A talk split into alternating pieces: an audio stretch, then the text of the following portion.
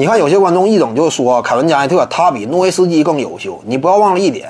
你仔细看他俩的履历，在诺维斯基的率领之下，达拉斯小牛当年的那支球队，在西部一直都是一支劲旅，经常就干进西决嘛，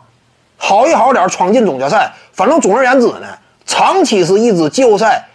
差不多起码二轮的这个级别，少数情况我只打个首轮，这是诺维斯基，你别谈什么攻守俱佳。以当家核心领袖这个角度去衡量的话，看你能不能率队打出成绩。诺维斯基率领球队两次闯进总决赛，而且零六年各位也都清楚，独行侠输的挺冤，对不对？对面那个后卫突破各方面啊，怎么讲呢？很很强势呗，对不对？独行侠输的也是挺冤，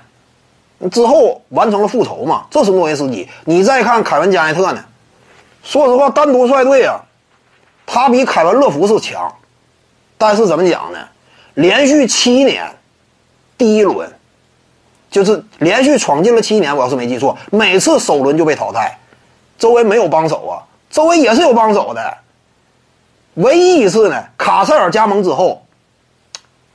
携手闯进过西决，但仅此而已。打完西决之后，下一个赛季连续差不多是三个赛季。凯文加内特常规赛 MVP 级别的选手，周围还有卡塞尔、斯泽比亚克呀，一干好手，连续应该是三年没闯进季后赛。你看没看到？你仔细看一下凯文加内特他的职业履历啊，七次首轮，卡塞尔加盟之后打过一次西决，之后连续三年打不进季后赛。你说跟诺维斯基比啊，率领球队，说实话，他俩是两个级别。诺维斯一率领之下的小牛常年有争冠争冠的这这种能力，对不对？